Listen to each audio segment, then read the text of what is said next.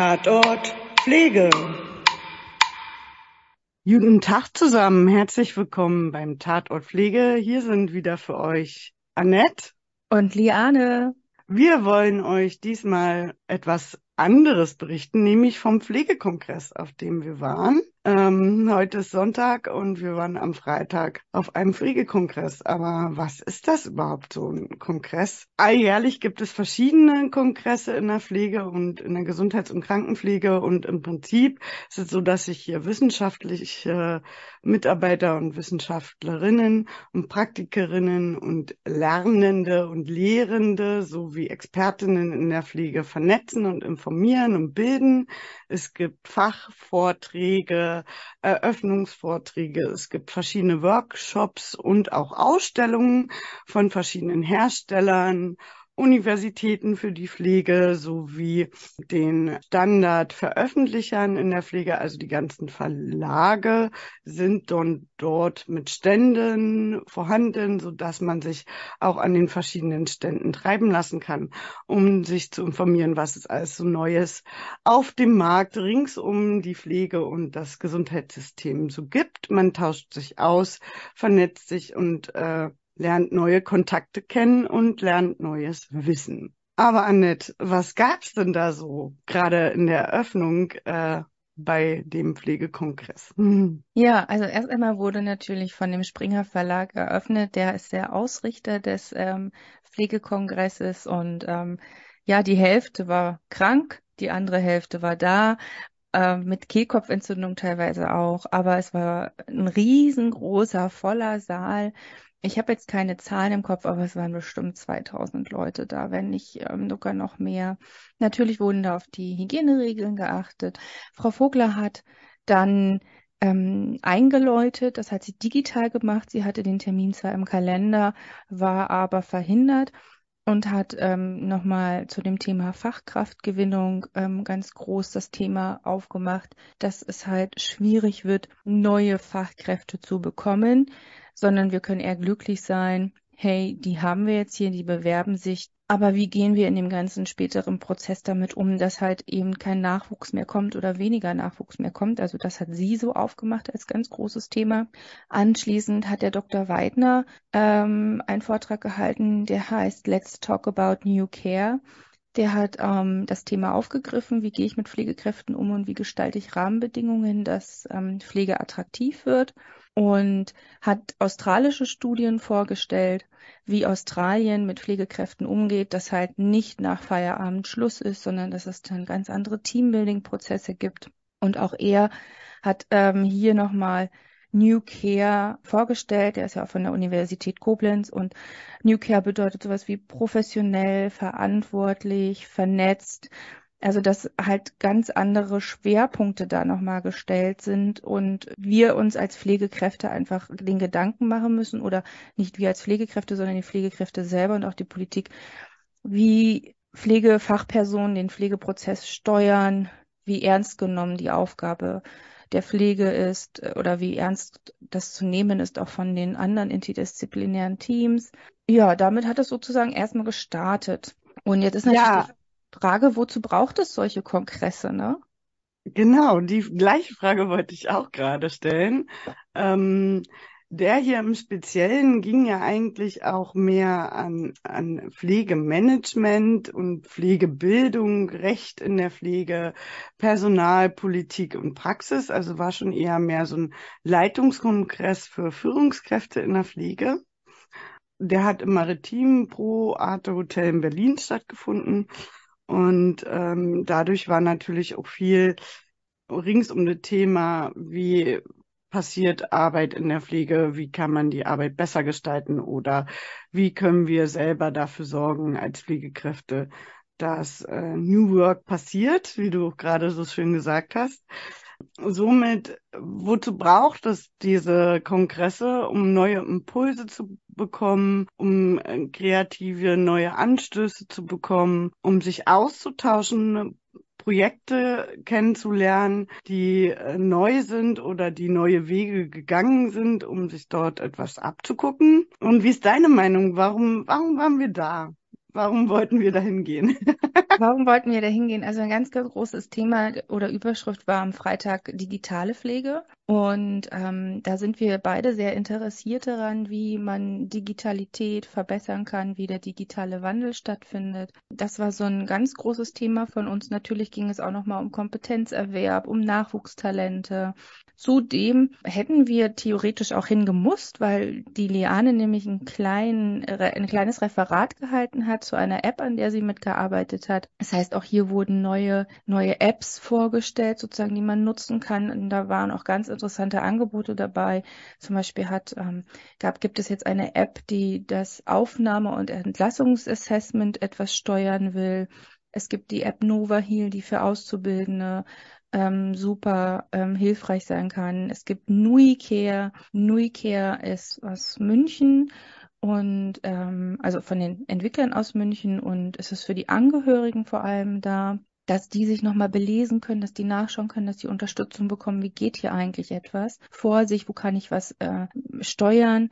Genau, ähm, die Seniorenplatzfinder, also diese Entlassungsassessment-App, die heißt Olma Care und dann gab es noch Cura, Luna. Das ist ähm, eine App, die mit Sensoren arbeitet, um die Pflege zu etwas zu entlasten. Also das war so der Schwerpunkt am Freitag. Olma Cura, um es nochmal zu berichtigen, nicht Olma äh, Care. Oh, sorry, ja. der Seniorenplatzfinder war das, genau. genau. Die Apps haben sich vorgestellt. Aber das war ja schon irgendwie am späten Freitagabend, wo man so digitale Produkte in dem Arbeitskreis Digitalität oder ähm, vorgestellt hat.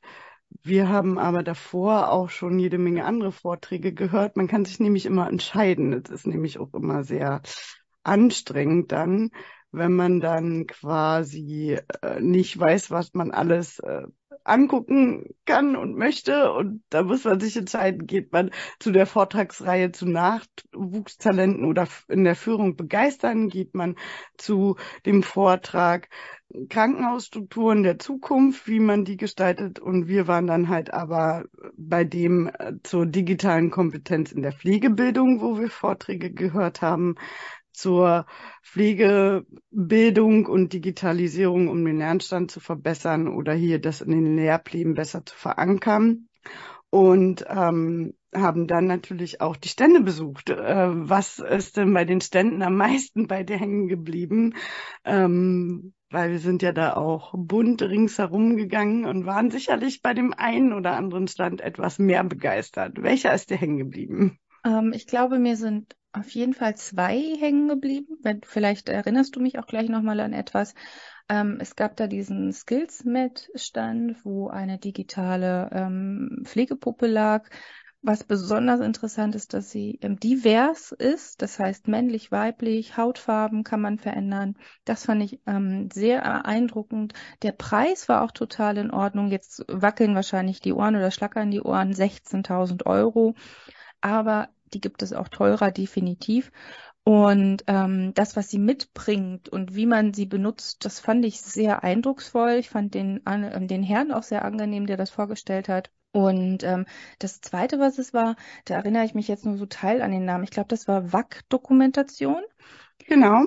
Ja, das ist so ein Dokumentationssystem, ähm, wo die Patienten ein, ein iPad vor sich liegen haben und ähm, auf diesem iPad gibt es kleine ähm, Icons, die Sie drücken können und die werden dem zuständigen Menschen gemeldet. Das heißt, es, es gibt natürlich noch eine Klingel in dem Zimmer, aber der Patient müsste die Klingel nicht nutzen und irgendwer kommt, sondern der Patient kann auf dieses Icon klicken. Das heißt, man erkennt es auch ähm, anhand der, der Darstellung und ähm, kann es natürlich aber auch nachlesen, was es bedeutet. Und es wird gleich dem Experten zugegeben. Das heißt, Physiotherapie, bekommt die Nachricht die Physiotherapie, geht es um den Wundverband, wird, kriegt die Nachricht die Wundschwester, die sind alle miteinander vernetzt, man kann dann darüber kommunizieren und das Beste ist, das iPad ist auch in ganz, ganz vielen Sprachen erhältlich, das heißt auch das Sprachhindernis, das ist definitiv ähm, aufgehoben damit. Ja, genau. Die App gibt es in verschiedenen äh, Sprachen dann oder man kann verschiedene Sprachen einstellen. Aber auch die Icons sind ja so, dass man schon an, an dem Bildchen erkennt, auf was ich da klicken möch, äh, müsste, äh, so nach dem Motto, wenn ich Hilfe möchte, seit Schmerzen oder ich möchte auf Toilette oder ich möchte was trinken. Und je nachdem kann man das priorisieren oder sich die Aufgabe dann als Fachkraft wegnehmen, dann auch Bemerkungen reinschreiben oder gucken, wie lange das gedauert hat und auch äh, die Zeit verlängern, wenn man dann doch mehr klären musste oder Gespräche machen musste, statt nur einen Tee zu bringen, weil jetzt ist es ja meistens so, dass jemand klingelt und wir gehen einfach hin und da muss ich nochmal dreimal zurücklaufen, weil ich irgendwie doch noch den Tee oder in die Kurve gucken muss, um zu schauen, welche Medikamente derjenige nimmt. Somit spart es ja dann auch schon mal Laufwege und ist für den Patienten auch angenehmer, dass er so gleich mitteilen kann, was er denn eigentlich möchte. Ähm, das war sehr cool. Dann hatten wir, glaube ich, noch, was ich auch sehr cool fand und auch schon kenne, so beruflich, es war Healthcare. Ist ja dann eine ähm, Firma, die auch äh, Pflegeforschung und Studien und Expertenwissen sehr nahe bringt, wo man da gut nachgucken kann, äh, um sein Wissen auch zu erneuern als Plattform ähm, wo das Wissen gut aufbereitet ist und man dann in die Pflegeforschung auch gut reingucken kann. Aber es waren ja so viele, wir hatten ja auch so viele Sachen dann auch mitgenommen, nicht nur, dass man dann immer umsonst Kugelschreiber bekommt, sondern es gibt halt auch da, dann halt auch Bücher oder nette Postkarten oder ähnliches, äh, was man dann so einpackt und ähm, für gut befindet und dann äh, fühlt man sich wie ein Packesel, weil man eine riesen Tüte mit sich rumschleppt mit lauter tollen Sachen die man dann vielleicht äh, für den Unterricht später oder für das eigene Wissen zum Nachlesen nochmal gebrauchen kann. Also war insgesamt eine schöne runde Sache. Genau, ähm, heute, also gestern war ja der letzte Tag. Da wäre ich auch gerne dabei genau. gew gewesen. Ähm, ich musste nur leider arbeiten. Es gab da auch noch mal einige interessante Themen, wo es um Prüfungen ging. Wie sehen die praktischen Prüfungen aus?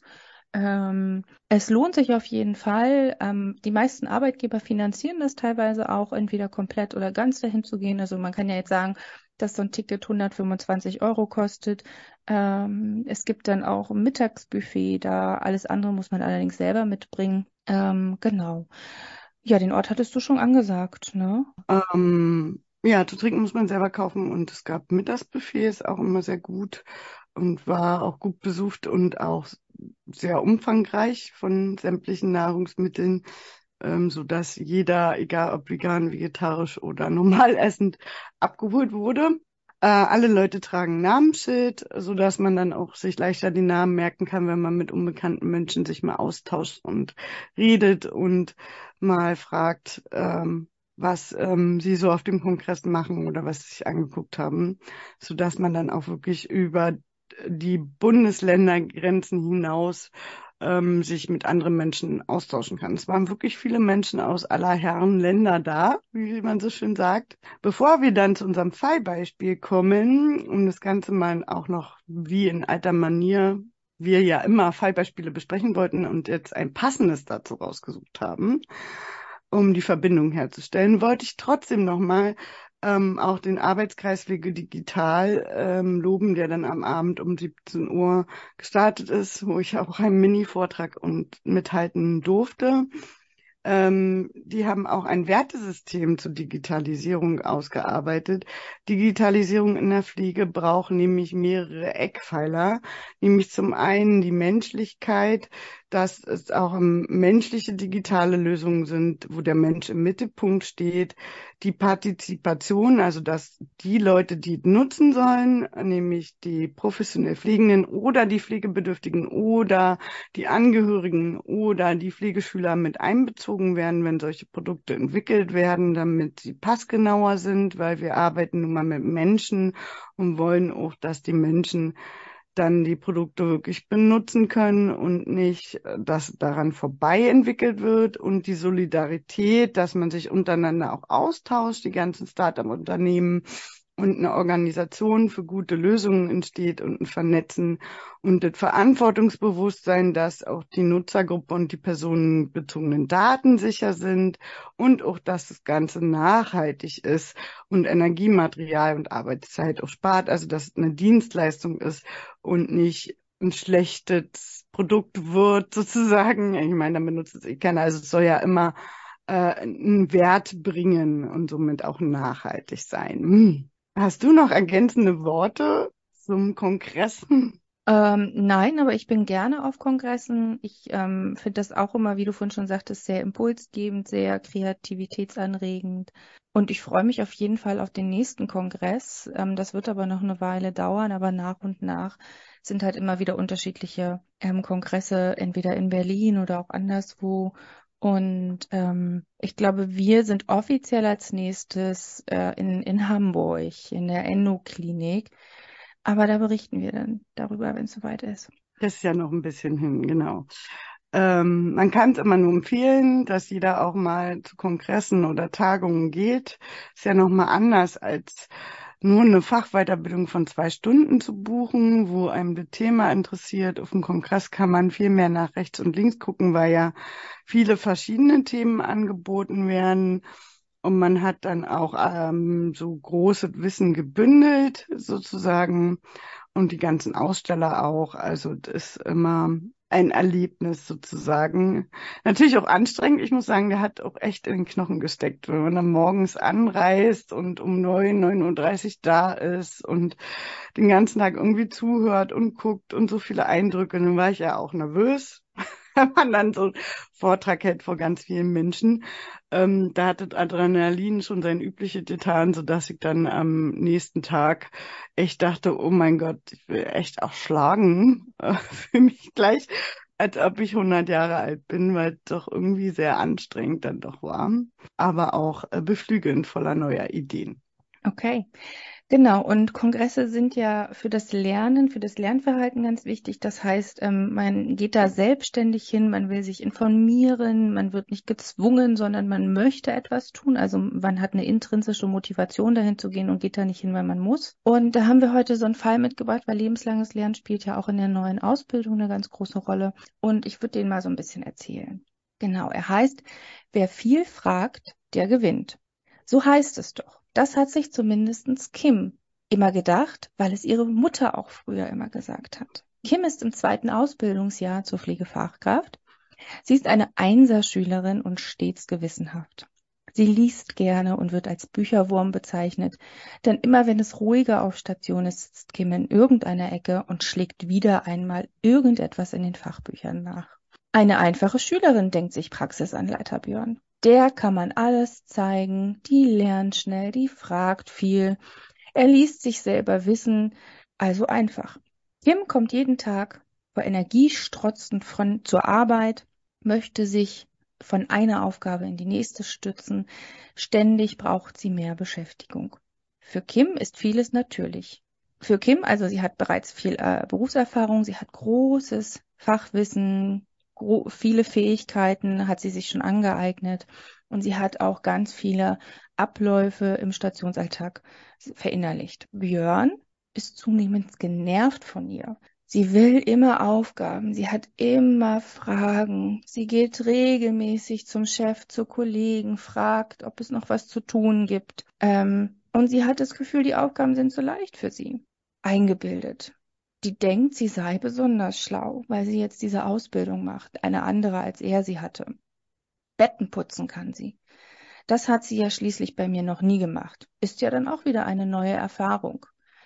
Kim geht nun ihren aufgetragenen Arbeiten nach und redet lieber weniger. Sie lässt sich extra viel Zeit, um nicht so früh fertig zu werden, probiert sich täglich die Zeit bis zum Feierabend totzuschlagen. Zu ihrer Mutter zu Hause erwähnt sie lieber nicht, was da passiert und antwortet auf Nachfragen der Mutter zum Arbeitstag immer nur alles in Ordnung oder ja, der war ganz okay.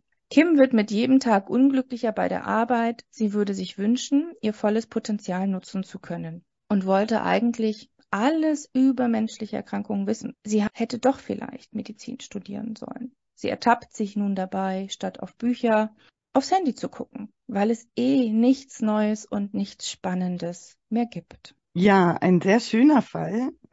Klingt nach Unterforderung und ja, auch. Ja, sprich ja, zu Ende.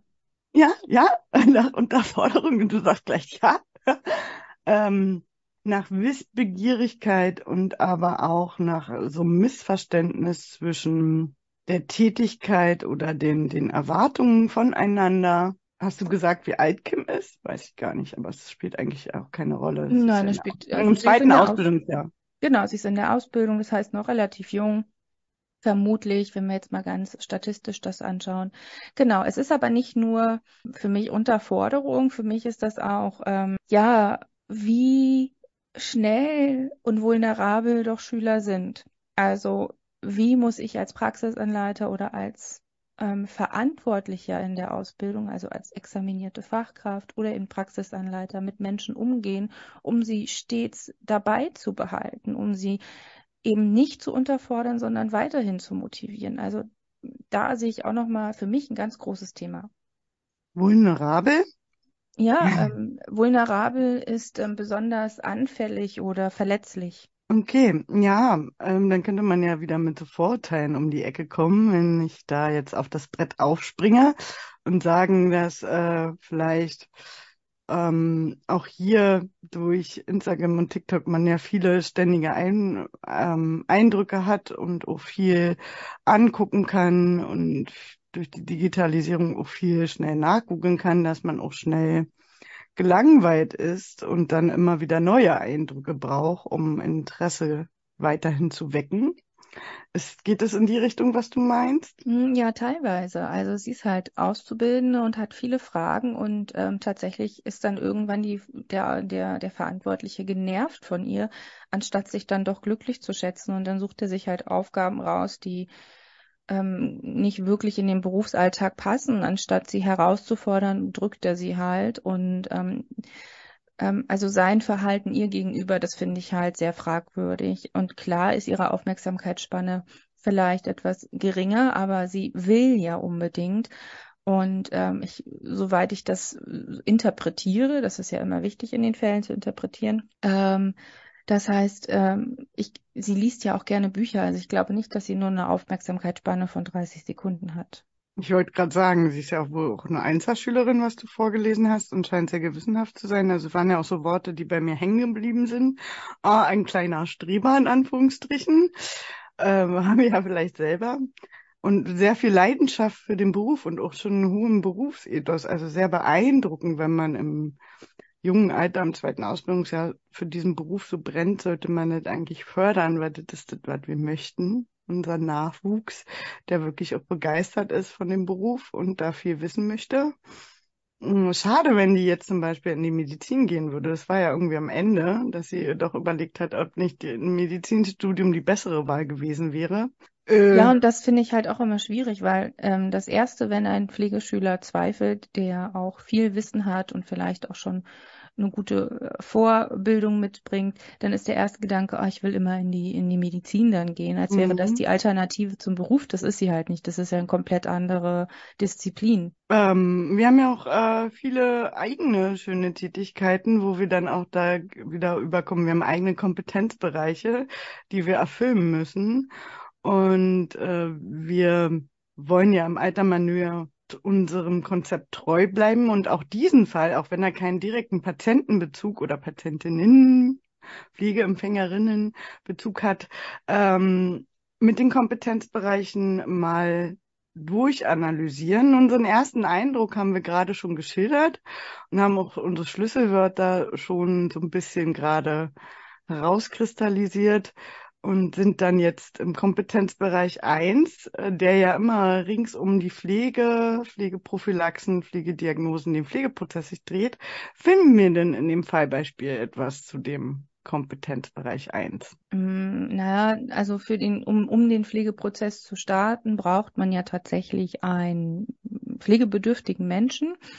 Deshalb würde ich jetzt erstmal Nein sagen, aber ähm, mein Gefühl sagt mir, den könnte man mit einbauen, weil man könnte ihr ja diesbezüglich Aufgaben erstellen. Ja, und sie hat ja auch die, hier, du hast irgendwie so was gesagt, wie sie hat Berufserfahrung und hat Fähigkeiten und hat bestimmte Abläufe schon super ähm, drin und hat auch schon Fachwissen. Das heißt, sie hat ja offensichtlich auch in diesem Kompetenzbereich schon Wissen. Sie ist ja auch zweites Lehrjahr, da geht man auch davon aus, dass man als äh, Auszubildende in der Pflegefachkraftausbildung weiß, ähm, wie der Pflegeprozess funktioniert und wie man mit Pflege zu pflegenden Menschen umgeht. Ähm, das hat sie aber anscheinend als Aufgaben jetzt nicht primär aus dieser Station, die wir nicht wissen, was für eine es war. Das war jetzt offen, welche Station oder Fachgebiet es ist, wo sie gerade im Praktikum ist. Ähm, aber es hätte sie ja durchaus auch dann als Aufgaben haben können, hatte sie aber anscheinend nicht. War ja nur vom Bettenputzen die Rede. Genau, richtig. Ähm, das heißt, den Pflegeprozess hätte man für sie, um ihr, ähm, um ihr die Arbeit besser darzustellen, ähm, definitiv mehr an die Hand geben können. Und vielleicht wäre es für Björn ja auch eine Entlastung gewesen. Kompetenzbereich 2, das ist ja. Halt. Oh, entschuldige. Ich muss einmal trotzdem, ich bin ja wieder neugierig und intuitiv. Ich bin ja die Stimme der Intuition und du die Stimme der Vernunft.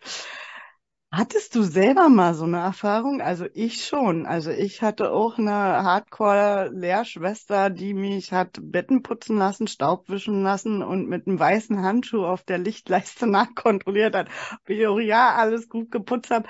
Und wenn nichts zu tun war, dann musste ich den Müll immer sortieren und wegbringen und habe auch sogar mal, weil gar nichts zu tun war und ich anscheinend irgendwie beschäftigt werden sollte. Ich weiß gar nicht warum. Ähm, kam mir vor wie eine Bestrafung, musste ich mit einer Zahnbürste die Fugen im unreinen Raum putzen. Ähm, In der Lehre. Okay. Ähm, nein. Nein. Ähm, ich kenne aber, ich kenne solche Menschen und meine Praxisanleiter und zuständigen Menschen waren auch alle sehr unterschiedlich und ich war sehr dankbar, dass ich in den letzten zwei Jahren dann eine hatte, ähm, die hieß Mary.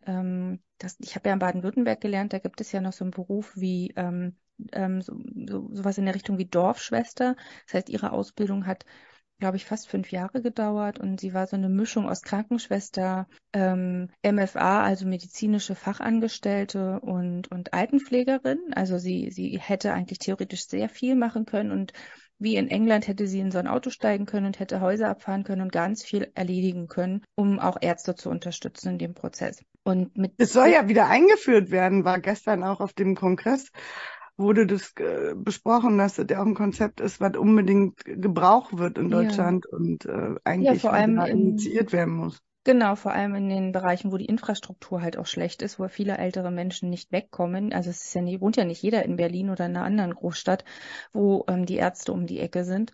Genau, also das, also die Ausbildung hatte sie und ich hatte sie in den letzten zwei Jahren meine Ausbildung als Mentorin und ich fand sie toll.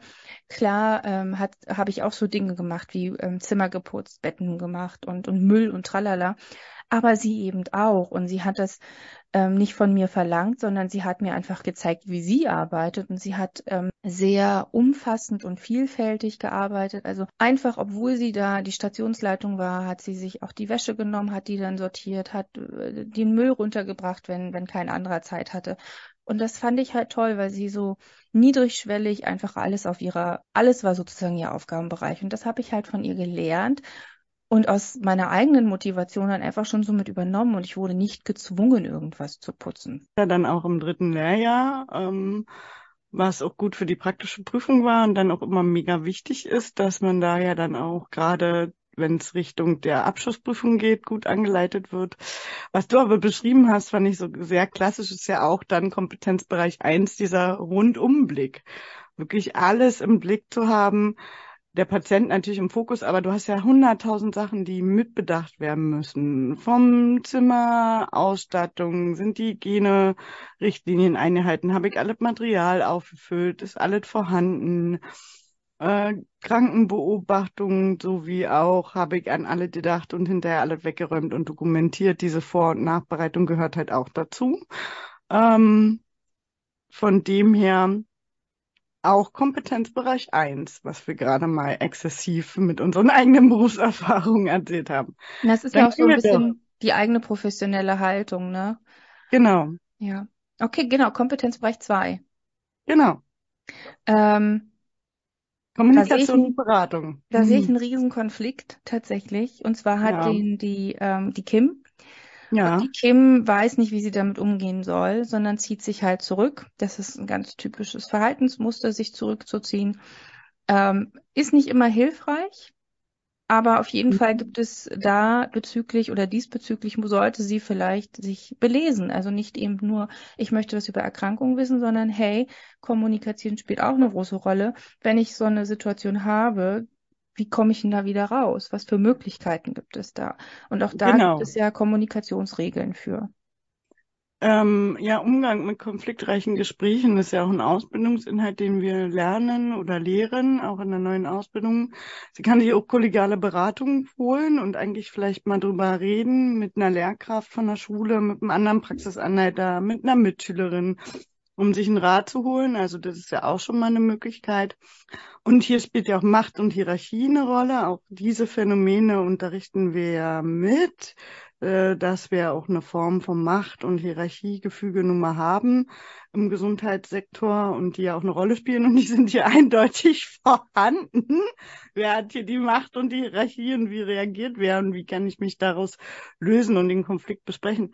Aber welche Kommunikationstechnik oder Regel meinst du denn jetzt, ähm, die sie da vielleicht anwenden könnte, die sie ja. gelernt hat im Unterricht? Na, es gibt ja zum Beispiel deeskali deeskalierende Kommunikation. Also ähm, wie verhalte ich mich, wie ist meine Stimme, wie ist meine ähm, Körperhaltung, Mimik, Gestik. Das spielt ja schon mal im ersten Bereich eine große Rolle. Und ansonsten könnte man auf gewaltfreie Kommunikation nach Rosenberg zurückgreifen.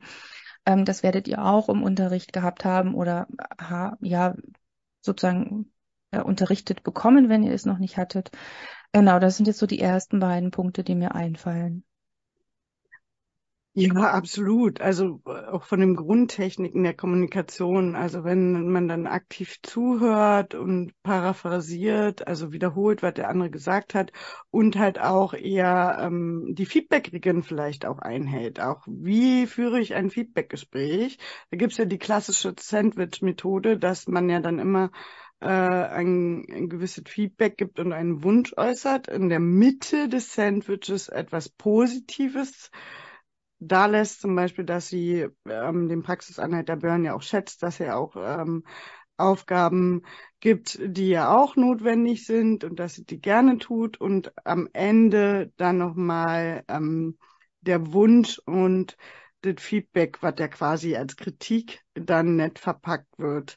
Ähm, ausgesprochen wird, so dass man immer negativ, positiv, negativ hat, sozusagen, um sein Feedback auch gut zu verpacken und nicht nur zu kritisieren, weil sonst der andere, wenn man nur in die Vorwurfhaltung geht, natürlich mit Abwehr reagieren könnte und der Konflikt sich mehr zuspitzt, so dass man ja auch quasi dann mit dem netten Kompliment in der Mitte des Sandwiches ähm, ähm, das ähm, Streitpotenzial rausnimmt. Hm. Genau, ähm, was glaube ich beide machen müssen, was auch das Schwierigste ist und da ist auch die Frage, wie kriegt man Björn dahin, ist der Perspektivwechsel.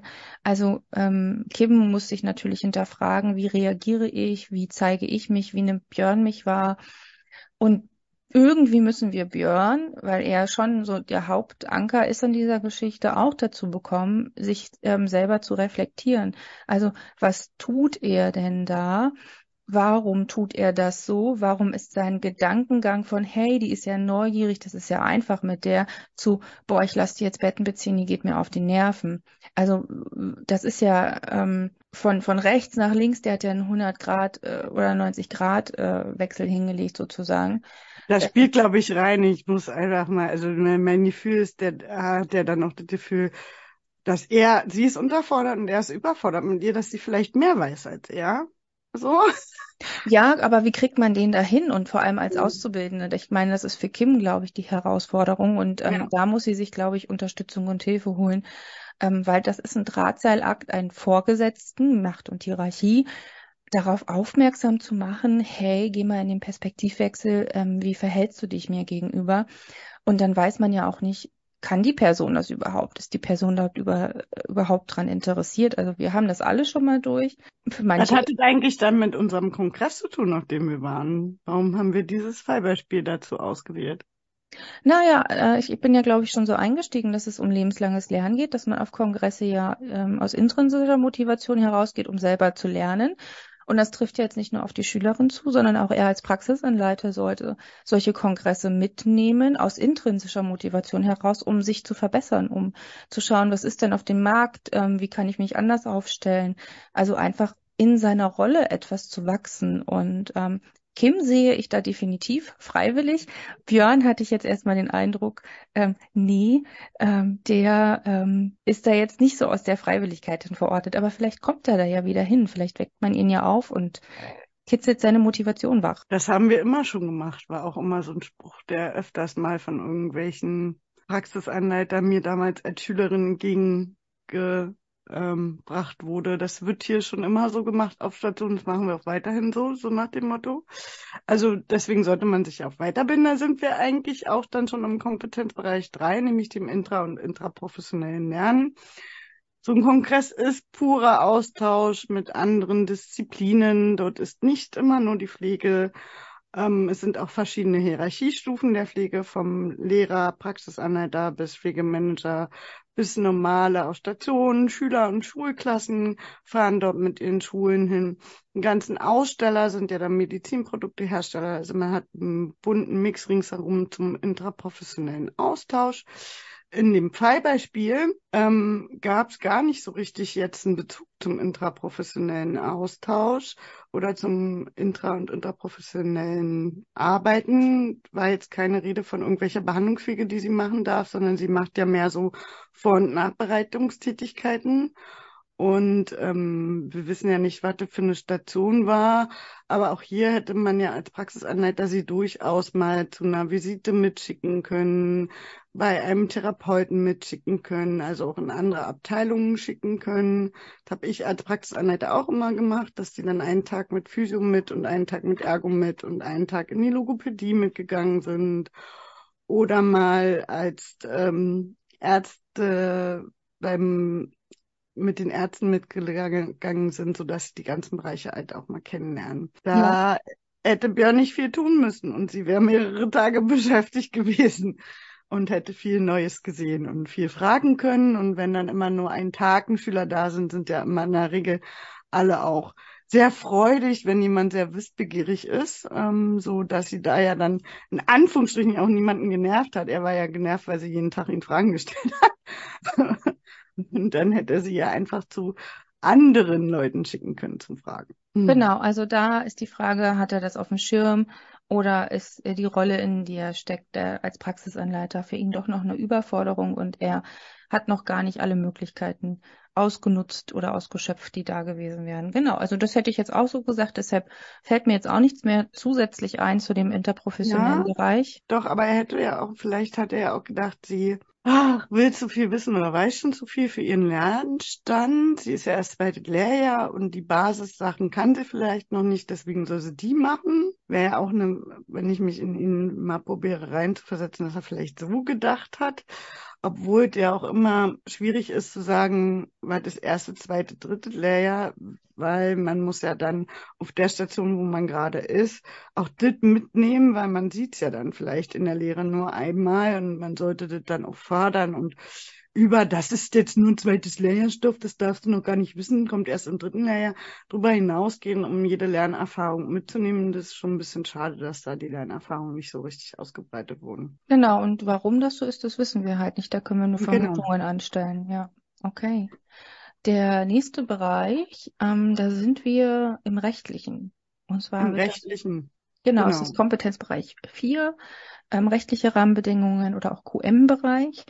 Ähm, hier könnte man QM auf jeden Fall, also Qualitätsmanagement ähm, mit ein aufführen, aufzeigen. Und zwar gibt es ja ganz oft Einarbeitungsmappen für ähm, auszubilden oder es gibt so ein Leitfaden für Praxisanleiter oder manchmal haben auch Stationen oder Abteilungen so ein Leitfaden entwickelt, was Auszubildende machen sollen, wenn sie kommen. Die Frage ist, gibt es sowas da? Könnte man sowas entwickeln? Hätte er das? Könnte er ihr den Katalog geben und sagen, hier arbeitet das mit ab und dann besprechen wir das oder wir überarbeiten es gemeinsam?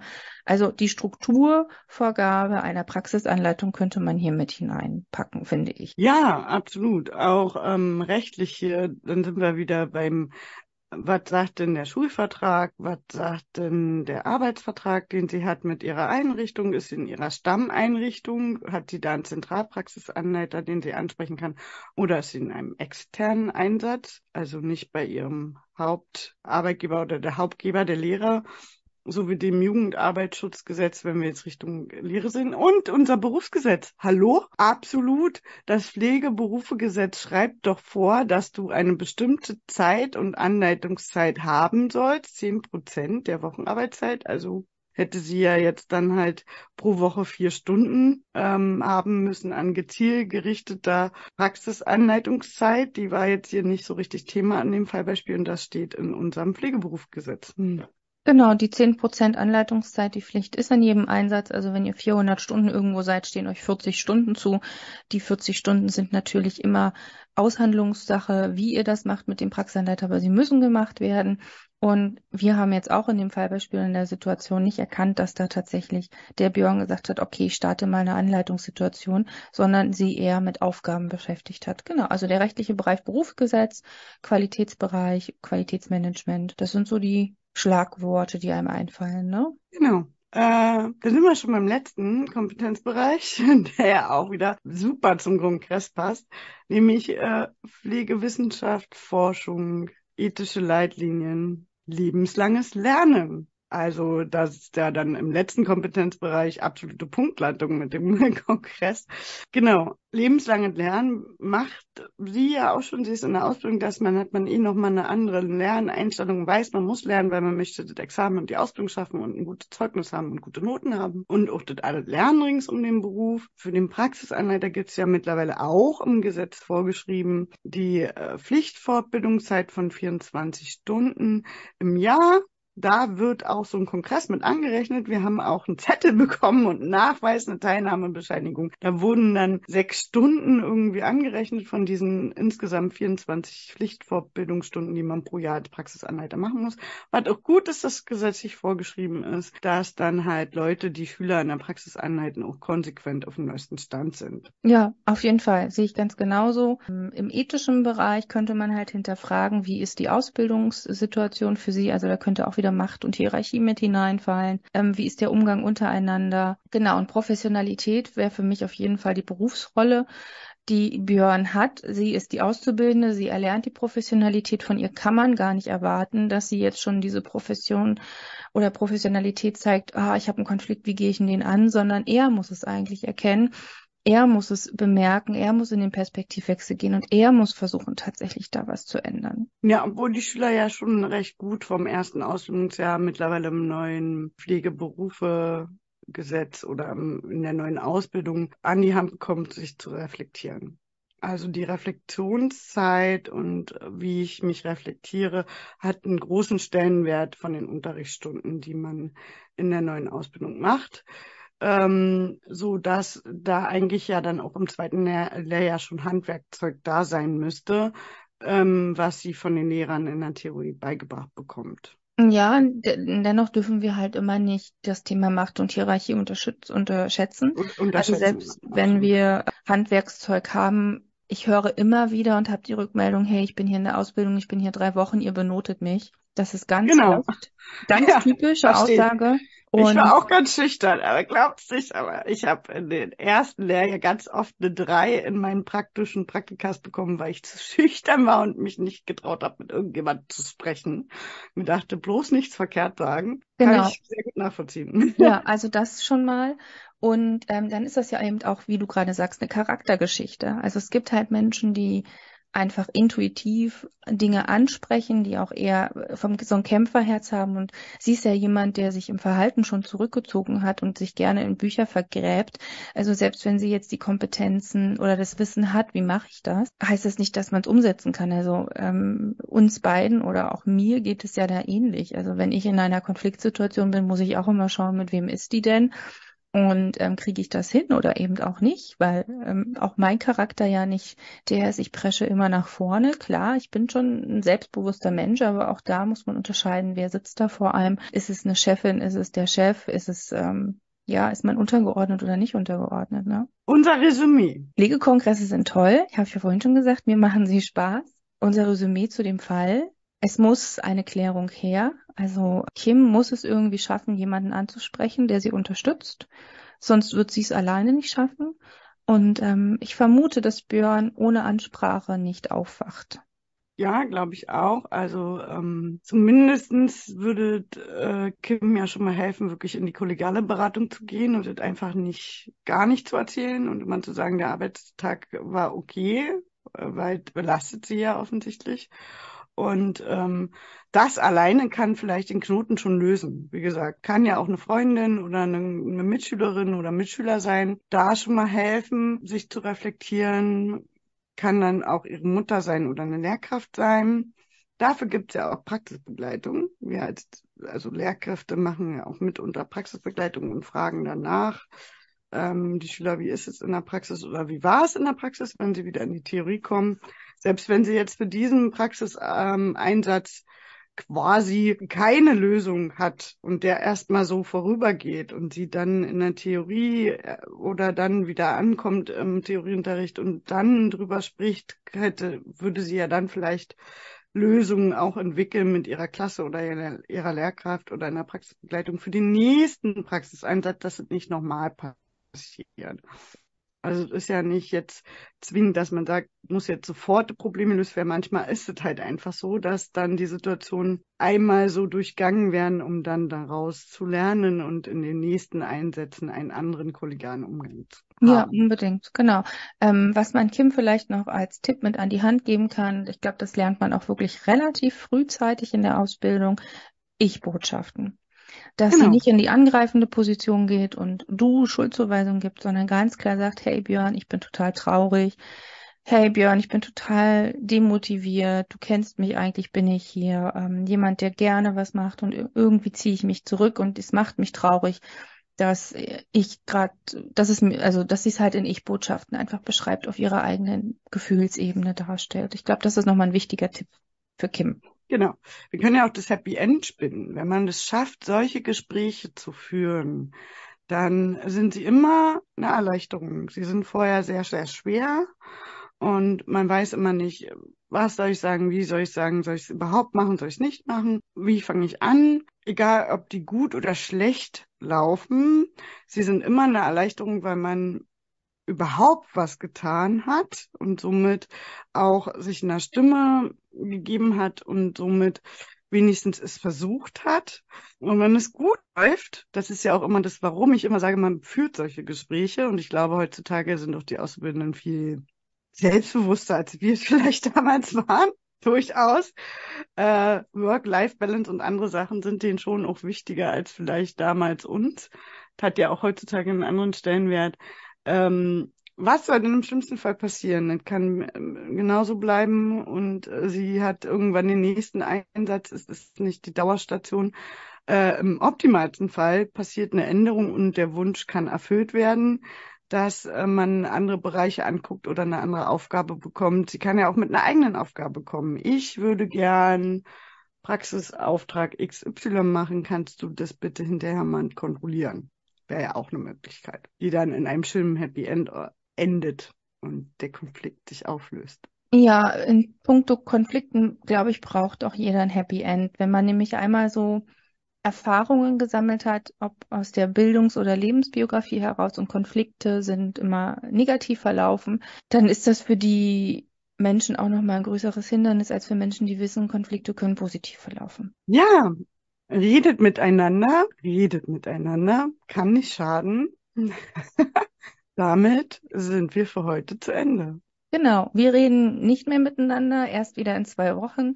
Äh, da, kommt, da kommt der nächste Podcast raus. Ihr hört von uns, ihr könnt uns folgen unter Tatort ähm, Pflege unterstrich Podcast auf Instagram oder auch auf Facebook. Ähm, folgt uns, ihr seht immer ein bisschen in den Stories, was wir so nebenbei machen oder was vielleicht auch als nächstes kommen. Wir geben dann so ein paar Hints. Und ähm, wir freuen uns, wenn ihr das nächste Mal wieder dabei seid. Ciao, ciao. Ciao.